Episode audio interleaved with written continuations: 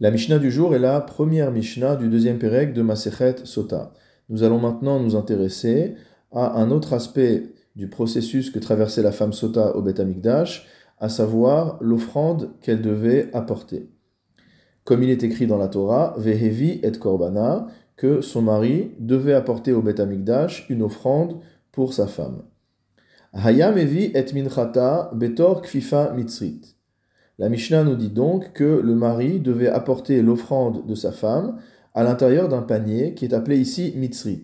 Il y a deux manières de comprendre ce mot, soit qu'il s'agissait d'un panier fabriqué avec des feuilles de palmier égyptien, soit qu'il s'agissait d'un panier fabriqué avec la euh, sorte de laine qui entoure le tronc du palmier.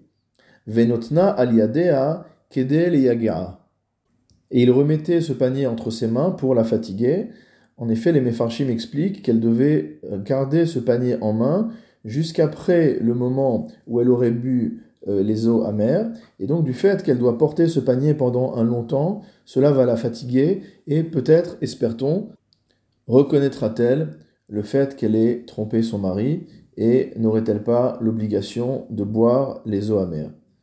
Kol hamenachot, techilatan vesofan, bichli. La Mishnah nous enseigne maintenant un din qui est commun à toutes les menachot, c'est-à-dire à toutes les offrandes de farine. En effet, il est ici enseigné que toutes les menachot doivent commencer et finir mot à mot bichle charet, c'est-à-dire dans un ustensile du service.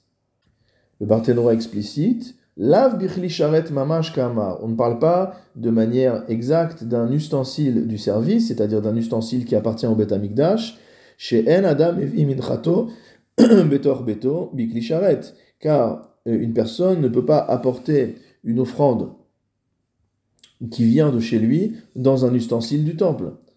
Et là, Bekalatot Shel Kesev et Shel Zahav Shem Reouim Mais c'est pour nous enseigner que on devra apporter ses offrandes de chez soi, donc il va venir au Beth Amikdash avec sa farine par exemple, euh, dans un ustensile en or ou en argent. Car ce sont des ustensiles qui pourraient théoriquement, devenir des ustensiles du service, du culte dans le temple. Vezo, tandis que cette femme qui est soupçonnée d'adultère, Techilata Bikfifa, Mitzrit, elle va commencer à apporter l'offrande dans un panier égyptien ou dans un panier en osier, Vesofa Bichle Sharet, et elle va finir également avec un clé. C'est-à-dire qu'on a euh, une opposition entre la manière habituelle d'apporter le, euh, les menachot et la manière dont la mincha de la sota se passe. Autre différence, kol hamenachot teunot shemen ulvona. Toutes les offrandes de farine, toutes les menachot, teunot shemen ulvona, doivent être accompagnées d'huile et de levona. Donc la levona était entre autres l'un des ingrédients de la kétoret, de l'encens, et elle consiste en une, une sorte de, euh, sève ou de résine euh, végétale. Vezo, tandis que la mincha de la sota, l'offrande de la sota, enateuna lo shemen velo levona, n'est accompagnée ni d'huile ni de levona. La Mishnah continue. Kol hamenachot baot minachitin. Toutes les menachot proviennent du blé. Vezo ba'a minaseorin. Tandis qu'ici, l'offrande de la femme sota aura pour origine de l'orge. La Mishnah précise, Minchata Omer, que l'offrande du Homer, Afalpi Sheba Minaseorin, bien qu'elle également vienne de l'orge, c'est-à-dire que la Minchat Sota ne serait pas la seule exception euh, à la règle sur laquelle les offrandes ont pour origine le blé. Donc on a deux offrandes qui sont constituées d'orge, celle de la Sota, mais également celle du Homer. Mais celle du Homer a une différence. Hi Geres elle venait sous forme de guérès. Qu'est-ce qu'on appelle guérès Il s'agit en fait d'une farine qui a été euh, filtrée, qui a été tamisée 13 fois à travers 13 tamis différentes.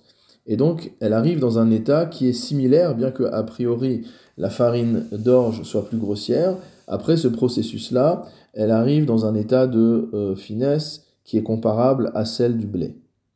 Vezoba Kemar, tandis que euh, l'offrande de la sota vient sous forme de farine simple, c'est-à-dire de farine dans laquelle tout est mélangé, à kol meurav kemo shenitran. Tout est mélangé dans cette farine comme cela a été euh, moulu, c'est-à-dire avec euh, les impuretés, etc., avec le son et autres qui sont à l'intérieur de la farine.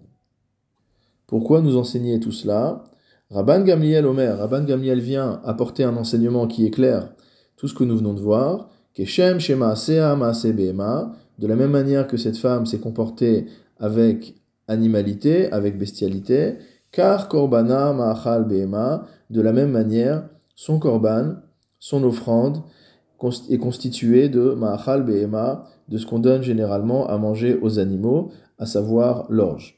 en fait, cela éclaire également les euh, principaux points que nous avons vus, à savoir qu'on ne l'apportera pas non plus euh, dans un clicharet, dans un, dans un ustensile en or, mais au contraire, euh, ou en argent, mais dans un ustensile euh, simplement qui est fait de branches de palmier ou de laine de palmier. Son offrande n'est pas accompagnée de l'huile qui symbolise la richesse, ni de l'évona qui, qui, est le parfum, qui symbolise les, les choses, là, une sorte de forme d'esthétisme, etc. Donc toutes les différentes notions qui ont été évoquées dans la Mishnah et qui permettent de différencier l'offrande de la femme sota par rapport aux autres offrandes mettent toutes en valeur cet aspect-là. Donc on vient mettre en exergue la euh, manière dont s'est comportée cette femme pour en arriver à cette situation.